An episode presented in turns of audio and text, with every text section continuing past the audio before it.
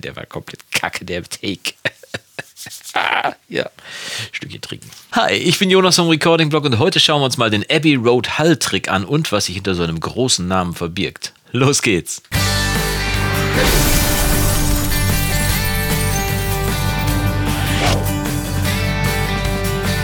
Tag und schön, dass du wieder eingeschaltet hast zu einem weiteren Video im Recording Blog und heute geht es um ein großes Wort. Abbey Road, die Straße in London, an der das große, alte und berühmte EMI Studio steht, in dem schon die Beatles aufgenommen haben, aber natürlich nicht nur die Beatles, sondern vorher haben schon jede Menge äh, Jahrzehnte von Aufnahmen, möchte ich schon fast sagen, da stattgefunden und die Beatles haben natürlich dort ihr äh, Hauptzentrum des Schaffens gehabt. Äh, die haben die Songs zwar größtenteils zu Hause oder unterwegs geschrieben, aber in der späten Schaffensphase auch da vor Ort in Mammut Sessions und äh, ich möchte nicht nicht lügen, mindestens, also ich würde sagen, 90 Prozent ihrer Musik ist tatsächlich da entstanden. Also schon äh, ein Haus, was dann später dann auch umbenannt wurde, denn die EMI Studios, wie sie ursprünglich geheißen haben, wurden ja dann umbenannt in Abbey Road Studios, dann als kleiner Tribut an die Beatles, die ja damals das berühmte Album Abbey Road dort aufgenommen haben. Das letzte Album, das sie aufgenommen haben, das vorletzte Album, was von ihnen erschienen ist. Wenn du weißt, warum das so gewesen ist, schreib es mal unten in die Kommentare rein. Ein kleines Rätsel heute mal. Und äh, Abbey Road ist natürlich ein Begriff, der steht für ja für Musik, für Entwicklung, für Technik. Äh, ganz viel äh, Technik wurde dort entwickelt, denn die Ingenieure waren damals noch wirklich Ingenieure im Abbey Road und haben tatsächlich dort Geräte entworfen. Ein Kompressor ist dort entwickelt worden, Hall, künstlicher Hall ist dort entwickelt worden, verschiedene Aufnahmetechniken sind dort entwickelt worden. Also es ist wirklich eine Keimzelle der modernen Musik gewesen, das Abbey Road Studio in äh, London. Und äh, ich hoffe, dass ich mal irgendwann dorthin gehen kann und natürlich wie jeder Bekloppte dann natürlich auch über diesen Zebrastreifen drüber. Aber der Abbey Road Hall Trick über den wir heute reden wollen, der ist dort auch erfunden worden. Und äh, da handelt es sich eigentlich um einen Trick, den ich schon seit sehr langer Zeit anwende und einen Trick, den ich, glaube ich, auch schon mal in einem Video gezeigt habe, nämlich um den Trick, einen Hall, den man benutzt, mit einem Equalizer oben und unten rum abzuschneiden. Und äh, da geht es bei diesem Abbey Road Hall-Trick tatsächlich nur in Anführungszeichen um die Spezialfrequenzen, die diesem Abbey Road-Trick, also der Anwendungsmethode dieses Tricks Marke Abbey Road zugrunde liegen. Äh, um die Frequenzen geht es tatsächlich tatsächlich. Die zeige ich dir gleich in der Session auf jeden Fall die Frequenzen und wie du das sogar noch für deine äh, Anwendung zum Beispiel bei Vocals noch ein kleines bisschen mehr optimieren kannst. Also Abbey Road 2.0 quasi beim Halltrick. Und verpasst danach nicht die Frage der Woche. Da geht es dann heute um das Video von letzter Woche, nämlich darum, wie man den Trick von letzter Woche mit dem Haas-Effekt, du erinnerst dich, falls du es verpasst haben solltest, kannst du mal hier klicken, ähm, wie man den auch in anderen DAWs umsetzen kann, die eben nicht so ein cooles ähm, Delay-Plugin haben wie Logic. Also das verrate ich gleich nach der Session. Und äh, falls dir dieses Video gefallen sollte, würde ich mich freuen, wenn du mir einen Daumen nach oben gibst. Wenn es dir nicht gefällt, dann drück einfach zweimal auf Daumen nach unten, dann passt das auch. Und jetzt geht's ab in die Session. Also los geht's. So, dann sind wir schon in der Session und ich habe hier mal aus Spaß einen meiner Lieblingssongs aufgenommen, Kiss from a Rose von Seal. Ähm, ich hatte mich eine Zeit lang daran satt gehört, aber mittlerweile kann ich ihn nicht nur sehr gut hören, sondern hatte auch richtig Lust, das mal auf der Akustikgitarre nachzuspielen und ein bisschen nachzuproduzieren. Und ähm, natürlich in der Akustikversion, jetzt nicht dieses mega aufwendige, ähm, äh, wie heißt das, Vokalensemble, was er da immer so benutzt. Äh, vielleicht noch ein kleines bisschen, muss ich noch ein bisschen dran arbeiten. Auf jeden Fall, wir hören mal rein, wie es im Moment klingt. I've been kissed by a rose on the grave. There is so much a man can tell you, so much he can say. You remain my power, my Und bei Pain am Schluss kann man es ziemlich gut hören. Da ist eine ziemlich lange Hallfahne dran. Man kann es während des gesamten Mixes eigentlich schon hören, aber während des ganzen Mixes, während des gesamten Songs schon hören. Aber speziell bei so Stopplauten hier am Ende. Ne, da hört man die Hallfahne und man hört schon, dass sie sehr aufdringlich ist. Und da kommt jetzt der Abbey Road Halltrick im Prinzip ins Spiel. Und jetzt Trommelwirbel. Wir laden mal ein, äh, einen Equalizer hier rein und dann verrate ich jetzt die berühmten Frequenzen vom Abbey Road. Huh, als wenn es daran hängen würde. Nein, tut es natürlich nicht, sondern wichtig ist das Prinzip, was wir hier benutzen. Wir haben also hier den Equalizer und ich nehme den Low Cut und schalte mal hier äh, Abbey Road typisch. Das ist jetzt wirklich, die Frequenzen sind spezifisch fürs Abbey Road Studio. 600 Hertz im Low Cut ein und obenrum äh, den High Cut setze ich bei äh, Abbey Road ist zwischen 8 und 10 Kilohertz. Wir setzen hier mal 8000. Ja? Was ist er jetzt hier verschluckt? Na toll, nochmal. 8000 Hertz ein und jetzt haben wir einen High Cut, einen Low Cut hier gesetzt und hören uns mal kurz am Hall Solo an, was jetzt passiert, wenn wir den anmachen. Na, los. Aus. Und jetzt an. Na, ich hoffe, du hast einen Kopfhörer auf, weil es war jetzt natürlich sehr leise. Ich habe es jetzt nicht gerade deutlich lauter gemacht, aber das ist das, was passiert. Der Sound wird insgesamt sehr viel dünner und weniger spitz. Also obenrum wird abgeschnitten, untenrum. Damit war zu rechnen. Wir hören uns das Ganze mal im Mix an, was das ausmacht. Ich mache den Equalizer nochmal aus und dann hören wir nochmal, was passiert. Achte mal auf den Hall.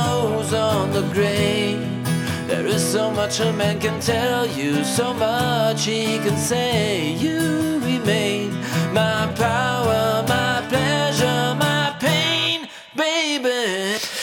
Insgesamt scheint der Mix aufgeräumter zu sein. Der Hall ist bisschen leiser geworden, natürlich prinzipbedingt, weil ich ihm natürlich jede Menge von den Frequenzen geklaut habe, aber er ist auch dünner geworden und dadurch ist der gesamte Mix aufgeräumter geworden. Denn die ganzen Bässe im Hall vermüllen mir jetzt nicht mehr meinen Mix. Obenrum ist der Hall nicht zu spitz und wenn er obenrum nicht spitz ist, dann ist er obenrum auch nicht aufdringlich. Er drängt sich also dem Zuhörer nicht auf. Und das sind die beiden positiven Effekte, die der Abbey Road Hall-Trick hat. Der Hall wird äh, dünner untenrum und müllt den Mix nicht zu und obenrum wird er nicht so aufdringlich. Wir hören es nochmal kurz rein, ich es nochmal aus und dann an.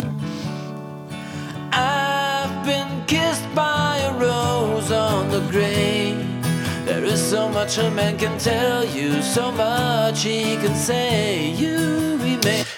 Das war es im Prinzip. Schon fast bloß nicht abschalten, denn ich habe ja gerade schon gesagt, jetzt gibt es noch Abbey Road 2.0. Wir sind hier bei Stimme gerade, also wir arbeiten den Hall von einer Stimme und da kann man noch ein kleines bisschen mehr rumtweaken. Das heißt, man kann zum Beispiel dem Hall auch noch so einen, so einen kleinen Dip verpassen, so eine kleine Absenkung in dem Bereich, wo die Sprachverständlichkeit sehr hoch ist. Das ist bei der Stimme meistens zwischen so 1, 2, 3 Kilohertz, so in dem Bereich muss man mal gucken. Und wir können uns ja mal anhören, den Hall nur solo, ähm, wie sich da die Frequenzen verhalten. Ich hebe einfach mal an und sweepe mal durch und guck mal, ob ich eine miese Frequenz finde, die mir auf den Nerv geht. Jetzt wollte ich gerade schon fast Nüsse sagen. Also, los geht's.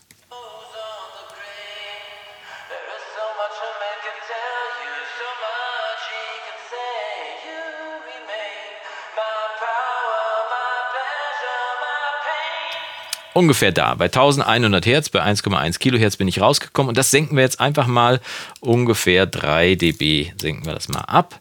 Und ich mache mal den Quality-Faktor, den Q-Faktor mal auf 0,5, also ein bisschen schmaleres Band, das ein bisschen gezielter da absenkt. Und wir hören mal, was jetzt passiert. Ich mache das Band mal aus und dann machen wir, hören wir das am besten direkt mit Stimme, aber nur die Stimme solo und dann hören wir das mal, was da passiert.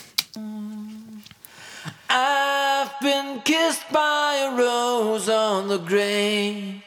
There is so much a man can tell you, so much he can say. You remain my power, my pleasure, my pain. Die Stimme scheint ein kleines bisschen mehr nach vorne zu kommen. Das ist nicht wirklich der Fall, denn der Hall ist ja der gleiche, nur genau in dem Bereich der Sprachverständlichkeit bei 1 Kilohertz, jetzt in diesem Fall bei 1,1 Kilohertz, senke ich ein kleines bisschen ab und nehme den Hall noch ein kleines bisschen raus. Er umarmt quasi den Gesang, aber tritt nicht mit ihm in Konkurrenz, genau da, wo die Sprachverständlichkeit am höchsten ist. Dadurch haben wir jetzt also untenrum abgeschnitten, obenrum die Aufdringlichkeit abgeschnitten und wir haben auch noch im Bereich der Sprachverständlichkeit ein bisschen dafür gesorgt, dass die Stimme ein bisschen oberhalb des Halls bleibt. Und äh, das war es im Prinzip. Abbey Road plus Abbey Road 2.0. So einfach kann man seinen Halt tweaken. Das geht bei anderen Instrumenten natürlich auch. Du kannst noch rumspielen mit den Frequenzen. Das hier sind ja jetzt die äh, Frequenzen, die jetzt nur im Rahmen dieses Namens vorgegeben sind. Abbey Road Halt-Trick klingt ja immer so groß. Äh, und habe ich jetzt, glaube ich, auch oft genug gesagt, oder? Nein, es geht eher, eher ums Prinzip. Ne? Untenrum abschneiden, obenrum. Und da kannst du hier mal einmal äh, mit der Filtergüte rumspielen hier, dass du hier guckst, ob du ähm, mehr als ähm, 24 dB oder nur 12 dB pro Oktave oder 18 dB pro Oktave Oktave abschneidest, je nachdem, wie es dir am besten gefällt und wie es am unaufdringlichsten im äh, Hall ist und äh, vor allem im gesamten Mix. Und dann kriegst du ein schönes, natürliches Hallergebnis, ohne dass der Mix zumüllt oder der Hall zu aufdringlich wird. Ich finde es super, also viel Spaß beim Nachmachen und jetzt gehen wir mal rüber zur Frage der Woche. Also, los geht's. Ja, großer Name, kleiner Trick, aber eine große Wirkung, wie ich trotzdem finde. Und ich meine, seien wir mal ehrlich, jedes Kind braucht einen Namen und Abbey Road Halltrick klingt nun mal cooler als der Halltrick, bei dem man mit einem Equalizer oben und unten rum die Frequenzen abschneidet. Also, der Abbey Road Halltrick, ich finde wirklich, äh, dass es ein praktisches Tool ist, was man einfach im Werkzeugkasten drin haben sollte beim Mischen. Und ich benutze es nahezu bei jedem Mix. Also zumindest den Low Cut benutze ich wirklich bei jedem Mix, dass ich den nochmal eben kurz hinter den Hall packe, weil dann rumpelt der mir nicht den Mix voll. Also ganz praktisch. Der Abbey Road Halltrick. Kommen wir zur Frage der Woche. Die kommt heute von Andy Friedrich und Andy schreibt mir: Hallo Jonas, ist dieser Trick auch bei Studio One möglich? Finde kein vergleichbares Plugin. Danke und mach weiter so.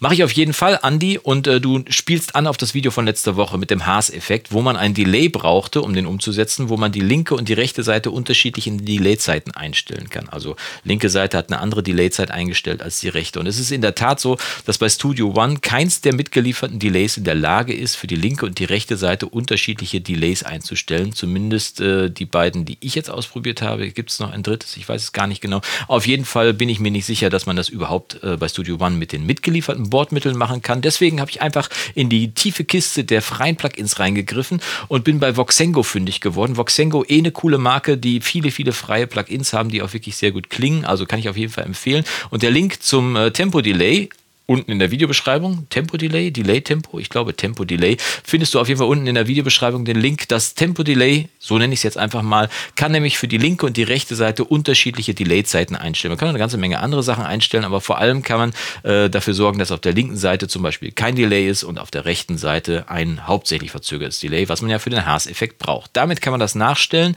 und ist kostenlos runterladbar auf der Voxengo-Seite und ich finde ein super Tool. Man kann auch noch jede Menge andere Sachen da einstellen. Da kann man noch ein Tremolo dabei packen, Modulation und so weiter und so fort. Ein sehr, sehr vielfältiges und versatil einsetzbares äh, Plugin.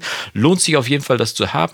Und äh, falls du vielleicht auch ein cooles Plugin kennst, also ein Delay-Plugin in dem Fall, wo man die linke und die rechte Seite getrennt voneinander einstellen kann, dann schreib es uns unten mal in die Kommentare. Dann haben wir alle auch nochmal eine Möglichkeit, da doch vielleicht das ein oder andere freie Goodie zu erhaschen und ein cooles äh, Plugin noch dazu zu packen in unseren äh, Werkzeuggürtel. Und äh, ich freue mich dann auf jeden Fall, wenn wir uns dann nächste Woche wiedersehen. Achso, falls du dieses, äh, diesen Kanal noch nicht abonniert haben solltest, wäre das doch eine großartige Gelegenheit, jetzt noch eben auf Abonnieren zu klicken und daneben nicht die Glocke verpassen, denn äh, die anzuklicken, weil dann kriegst du auch einen Hinweis, wenn das nächste Video rauskommt. Und dann sehen wir uns auf jeden Fall nächste Woche zum nächsten Video im Recording-Blog. Und bis dahin wünsche ich dir vom Guten nur das Beste, mach's gut und Yassou.